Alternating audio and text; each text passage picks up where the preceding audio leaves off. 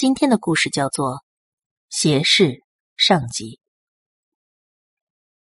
故事发生在我十四岁那年。那一年，我的小叔大概三十出头。寒假的时候，他原本打算约自己的女朋友到距离很远的丰县的民宿里去玩。谁知道，寒假还没迎来，女朋友却吹了。郁闷的小叔便找了我一起去。打小儿。我跟他的感情就非常好，我乐得屁颠儿屁颠儿的就跟着去了。小叔是个很风趣幽默的人，也总是带我去户外郊游，还总给我讲一些音乐方面的知识。可以说，我很喜欢小叔这个人，同时也非常尊敬他。山路不好走，开车到丰县需要五个多小时，但是一路上聊着天听着音乐，倒也没觉得无聊。路过县城的时候，我们采购了一些食材和必需品，然后又开了很长一段山路，才到了民宿。其实那个年头，“民宿”这个词儿还没有出现，应该是叫度假别墅吧。不过，小叔这个别墅是他盖了之后自己住着玩的，并没有对外出租过。那所房子不是很大，是座实木铸造的小别墅，给人一种隐士的感觉。路上我还留意到还有两三间其他类型的别墅，但是都没有人住的样子，也都隔得很远。在院子里饱餐了一顿烧烤之后，我们窝在房间里打电动游戏，不知不觉夜已经深了。半夜的时候，小叔非要给我讲鬼故事。说实话，他讲故事的能力是真不错，把我吓了个半死。讲了两个小时的故事以后，小叔像是突然想起了什么。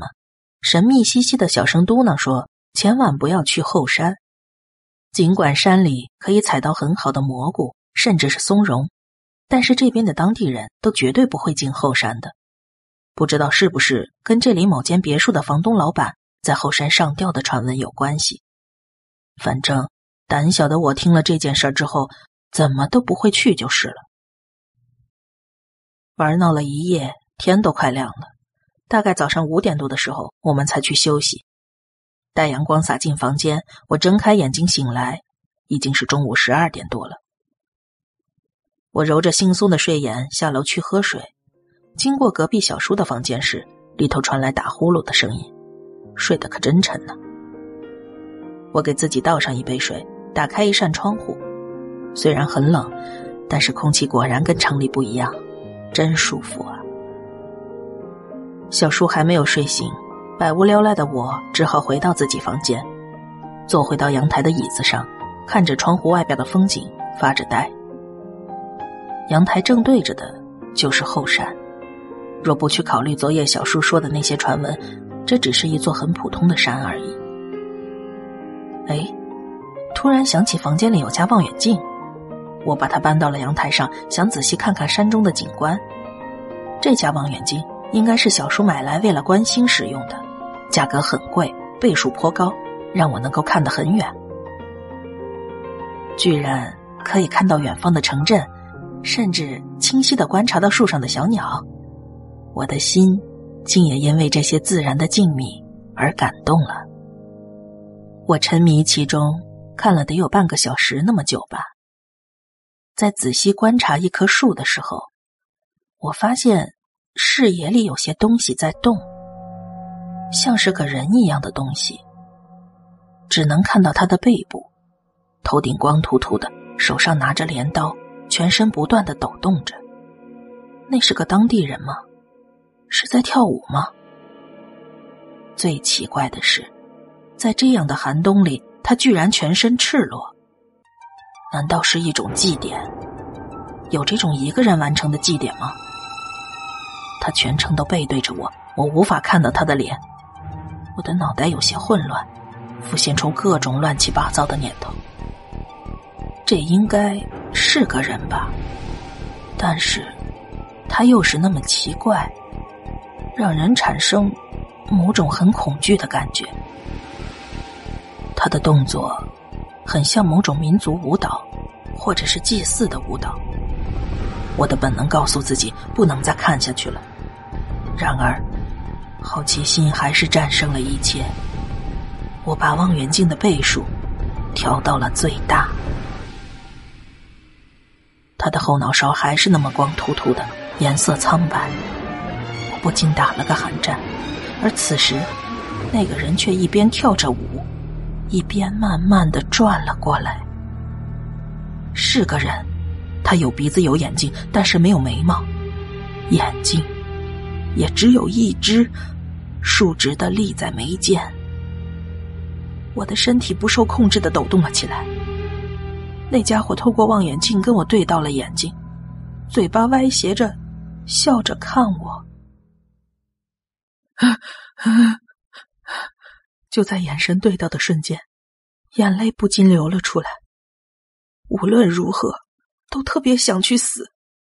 一种异样而压抑的感觉向我席卷而来，好想死，好想死。我像发了疯一样在房间里来回不停的乱撞。万幸的是，小叔听到我刚才的哭叫声，跑了过来。怎么了？怪物？啊？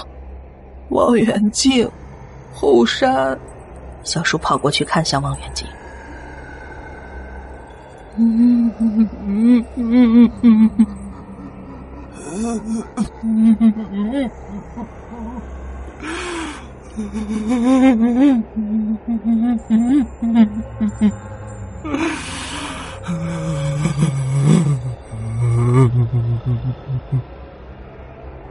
小叔没有开口说话，只是不住的发出痛苦的呻吟，双手抱着头，鼻涕眼泪的呼了一脸。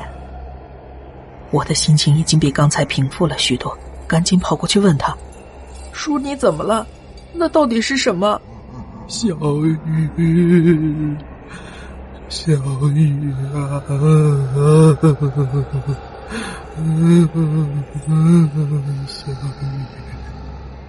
小叔不管我的问题，只是不停哭叫着已经分手的女朋友的名字。看他那疯狂的样子，比我刚才还要难受一百倍，情形非常的不妙。这应该是我生平第一次不加思索的打人巴掌。小叔仍旧不停的颤抖，十秒，二十秒，三十秒，他终于抬起头盯着我。斜视？什么？你听好了，你去我房间的抽屉里，把太阳眼镜拿出来，给你自己也找一副。为什么呀？别问了，快去拿。我只好按照小叔说的跑去拿了太阳镜。小叔用依旧发抖的手戴上了眼镜，走到了望远镜边上，不断的调整。哎，过来，戴上眼镜再看。戴上太阳镜以后，虽然不如刚才看得清楚，但我还是在树林里跟那东西对到了眼睛，依旧是有那种无法言喻的不安，心脏仍旧跳动的非常剧烈，但是。已经没有刚才那么严重了。那家伙的位置已经不在刚才的地方了，他还在跳着那个奇怪的舞，并且在不断的移动。很明显，他正往我们的方向移动着，在下山。难道要来我们这里吗？阿泽，你尿得出来吗？啊，都什么时候了？你说这个？尿得出来就去厨房拿个空的矿泉水瓶，尿在里头拿过来。说完，小叔就下楼去了。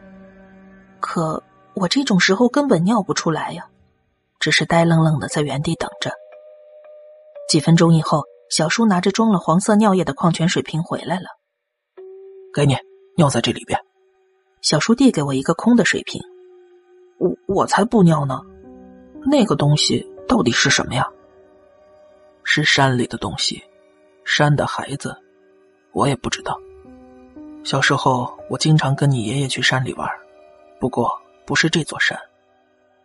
山里头总是会发生各种奇怪的事情。晚上总是听到小屋外头有人说话，但是外头并没有人。这时候要是拿着尿撒出去，那些奇怪的声音就不见了。说完，小叔又走到望远镜那边去观察。他仍旧不自觉的发出难过的呻吟声，但还是坚持着盯着那个东西看。也不知道那家伙速度究竟有多快，但他的确是在往这边移动。要不我们回车上吧？我想应该没有用，只要他没对我们失去兴趣，不管有多远，他都会追过来的。这也算是一种诅咒吧，叫做邪恶的视线。我们简称它为邪视。就是你刚才说的那些东西吗？为什么你这么了解呀？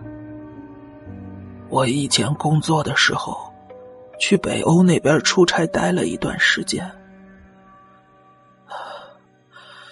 啊，等我们得救了再说吧。得救？你是说我们就在这待着，等那东西过来吗？不，我们要迎击。既然小叔说了逃离这里是没有用的，那我认为还是躲在房子里要安全一些。但是小叔却认为，在那东西过来之前，我们得主动往他的方向前进。前面我说过了，我很尊敬小叔，他也一直没有辜负过我的信任，所以。我们就按照他的想法去做了，简单的收拾了一下必需品：太阳镜、矿泉水瓶、比较轻的食物，还有双筒望远镜、木棒、手电筒之类的东西，一股脑的塞进了背包，前往后山去了。小叔的意思是在天黑之前能走多远走多远。我也不明白，这是为了抵抗那东西的视线吗？不靠望远镜，而单纯的。只用太阳眼镜就能近距离的抵抗那东西吗？我的内心隐隐的不安。后山其实非常大，我们用望远镜四处观察那东西有没有出现在四周。小叔提醒我，那个东西应该是以我们为目标行进的，不管早晚，一定会碰上的。天色渐渐昏暗了，如果深入后山。可能会遇上其他的危险，我们就在离小屋大概两公里的地方停了下来。那里有一片较为宽敞的空地，我们决定在这里埋伏。要是让他对我们失去兴趣，就最好不过了。要怎么做呢？我的想法就是一定要尽量靠近那个玩意儿，但是绝对不要直视它，用余光去看。你懂我的意思吧？不要把目光聚焦对着它。然后用尿去泼它。要是这招没用的话，你听着，我不是开玩笑。要是这招没用，就脱了裤子，把那东西给他看。啥？斜视，最讨厌不干净的东西，像是屎、尿或者性器官之类的。虽然我们也没办法杀了他，但是靠这个说法。说不定可以逃过一劫。那，要是给他看了那东西，还是不行呢？那就只能逃跑了，往车上跑。我跟小叔都被这种难以言喻的恐惧和不安笼罩其间，坐在石头上等待着，打起精神，轮流用望远镜观察四周。这时，已经下午四点多了。哥哥，哥哥，起床了！是弟弟的声音。弟弟小我一岁，我十岁的时候，他出意外去世了。哥哥，起床了，上学要迟到了。哎呀，真烦！我再睡三分钟。哥哥，再不起来会死的哟！我一个机灵，直接坐起了身子。怎么回事？我居然睡着了！在这种恐怖的情况下，我没有理由睡着呀。小叔呢？低头一看，他居然也在睡。我连忙把他叫醒。小叔也是一脸惊诧。我俩来不及交流和解释，看了一眼手表，五点半了。四周围已经变得很昏暗，我又开始冒冷汗了。阿泽，你听到了吗？什么？一些声音，是歌声吗？我竖起耳朵仔细去听，发现声音来自右前方几米处，那里还有一片草丛，而且声音慢慢的朝这边过来了。恐怖的感觉环绕着我们两个人，光是听到这个声音，已经让我产生了极度厌世的情绪。阿泽，精神点，手电筒的光只能照他的脚，别往上照，听见了吗？小叔严厉的朝我喊道。我强行振作起来，把手电筒的光柱对准草丛的底部，他马上就要出现了。是的，我看到脚了，没有毛发，苍白的过头了。怪物全身扭动着，仍然朝我们靠近过来。他嘴里哼唱的那首歌，竟然是这么的令人毛骨悚然。我的大脑一瞬间停止了思考。我吓得惊叫了起来，小叔也是震惊的说不出话来。就在这时，那怪物却突然弯下腰，在地上爬了起来。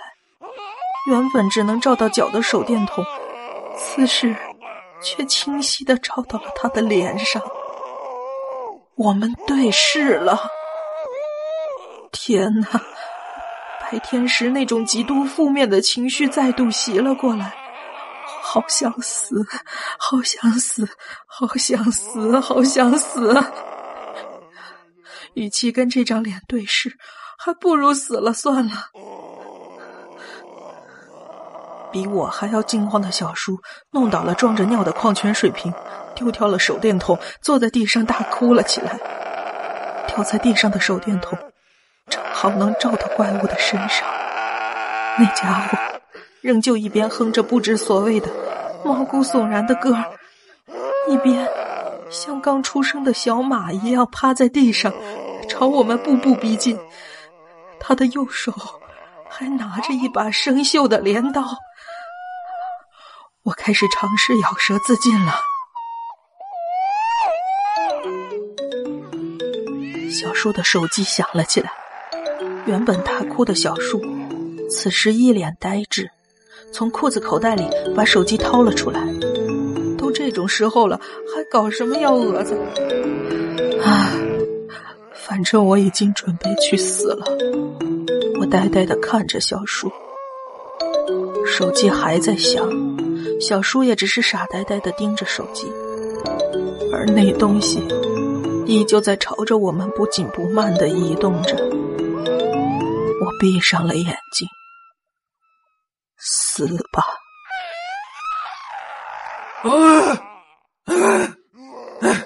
小叔突然大声的吼了起来。我睁开眼，只见他飞快地捡起地上的手电筒，跑回我身边，拿走我手里的矿泉水瓶。你别往这边看，我要拿灯照他的脸。快把眼睛闭上！我泄了气一般的直接趴在地上，太阳镜从脸上滑了下来，我抱着头紧紧的闭上了眼睛。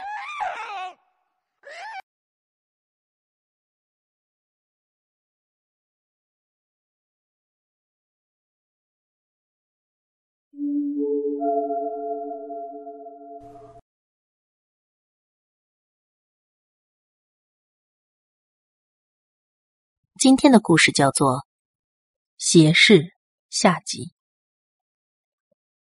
之后的事情是小叔讲给我听的。小叔拿手电筒照清楚了怪物的脸，尽量用余光照准对方的方位，然后小叔竟然把水瓶里的尿含在嘴里，对准趴伏在地上的怪物的眼睛喷了过去。怪物瞬间闭了眼，接着发出马思明一样的吼叫声。小叔一看这招有戏，再度含着尿去喷他的眼睛，连喷了好几次。小叔向我描述这一段的时候，我强忍着没有吐出来，但同时又觉得小叔真是超级伟大。怪物的歌声又响了起来，像刚开始那种高亢的音调。那家伙并没有离开。我见情况已然发生了转变，眼睛张开了一条缝。但是仍然不敢有大的动作，只是蜷缩在一边观察情况。小叔见怪物并不打算离去，情急之下，他脱掉了自己的裤子，扯下内裤，拿手电筒照向自己的胯下。我想那怪物应该看到了吧，因为他由尖声的吟唱变成了低声的咒骂。虽然听不懂，但可以确定那是诅咒一样的怨毒的话。之后，他竟然转过了身去。我见他竟然转身要离开的样子，终于敢把头抬起来，盯着那个怪物。小叔的手电筒正照在那怪物的后背上，而他依然唱着那首恐怖的歌，身体扭动着，缓慢的离开了，速度慢到像是拄着拐杖的老人。小叔的手电筒一直对着他的背影，直到消失不见为止，仿佛怕他会转头走回来，但同时。我没有担心，万一他回头，对到眼神的那一刹那，这段时间像是永无止境一样，恐怖而绵长。终于看不到那怪物了。我们收拾东西回到了小屋，路上两个人都一言不发。进屋之后。小叔先去确认了每个房间都锁好了门窗，然后他倒了两杯咖啡。喝咖啡的时候，我终于开口问道：“小叔，那一招是管用的？”小叔苦笑着说：“大概吧，但是拜他所赐，我的小弟弟缩小到惨不忍睹了。”我翻了一个白眼，小叔这时候还这么没有节操。而后。他向我讲述了关于写诗的事情。小叔因为工作的关系，经常要出国。他的职业不便明说，大家可以简单的理解为技师。小叔在北欧待过一段时间，期间当地一个懂中文的技师跟小叔关系处的不错。某一天，那人说要带小叔去看个有趣的东西。见他讳莫如深的样子，小叔以为是脱衣舞之类的，但那个人却带着小叔来到了一条小巷子后边一个外观十分破旧的小房子。小叔进去之后有些诧异，没想到外观这么寒酸的房子，屋里却截然不同。一眼就看得出来，地毯是名贵的阿拉伯手工织毯，茶壶、金属雕塑都是价格不菲的工艺品。空气中还飘荡着神秘的香薰味道，小叔有些摸不着头脑了。还没搞清楚状况，他就被带到了里屋的小房间。小房间里点着蜡烛，有个看起来六十多岁的男人坐在椅子上。不过，奇怪的是，当时已经是晚上了，况且在室内光线昏黄，那人却戴着太阳眼镜。那个当地的朋友介绍说，这一位就是邪室的主人。所谓邪室，在世界各地都有类似的风俗，属于一种迷信，用自己包含恶意的双眼直视对方，而对方会因此而被诅咒。在不同的地方，也有恶魔之眼、邪眼或者魔眼之类的称呼。据说。这股邪势的力量会导致对方生病而变得衰弱，直至死亡。小叔听着这些说明，感觉就像是在看戏一样。那个男人大概就是个魔术师或者变戏法的吧。坐着的男人把那位当地朋友叫过去，小声耳语一阵，朋友便走过来跟小叔说：“他说你看起来不太相信，想让你感受一下那种力量。”小叔觉得挺有意思的，就欣然答应了。那个男人告诉小叔：“现在我会把你绑起来，你别误会，因为这个力量太强大了，我怕你到时候行为会不受控制。但是你放心，我要做的只是用我的眼睛盯住你的眼睛。”我不会干别的。小叔认为这只是对方在眼睛上耍的一些小把戏，也许他的眼睛很丑，或者根本是个瞎子，也可能他戴着有色的隐形眼镜，再或者这室内的香薰其实是有致幻成分的。其实小叔很不愿意被绑起来，但是这位当地的技师朋友是个很值得信赖的人，所以小叔妥协了。男人叫那位朋友背过身去，自己靠近了被绑在椅子上的小叔，然后轻轻的取下了太阳眼镜，看向了小叔。当时的庆幸，就跟我们今天看到那个家伙一样。看到他眼睛的那一刻，我就突然好想死。而且，他的眼睛跟普通人没什么不一样的。那一刻，就只有一两秒钟而已。但是，他让我开始厌恶这世上所有的东西。什么暗示，什么催眠，根本不能跟他的眼睛相提并论。那个当地朋友说。要是有足够的钱，也可以请这位邪士大师去杀人。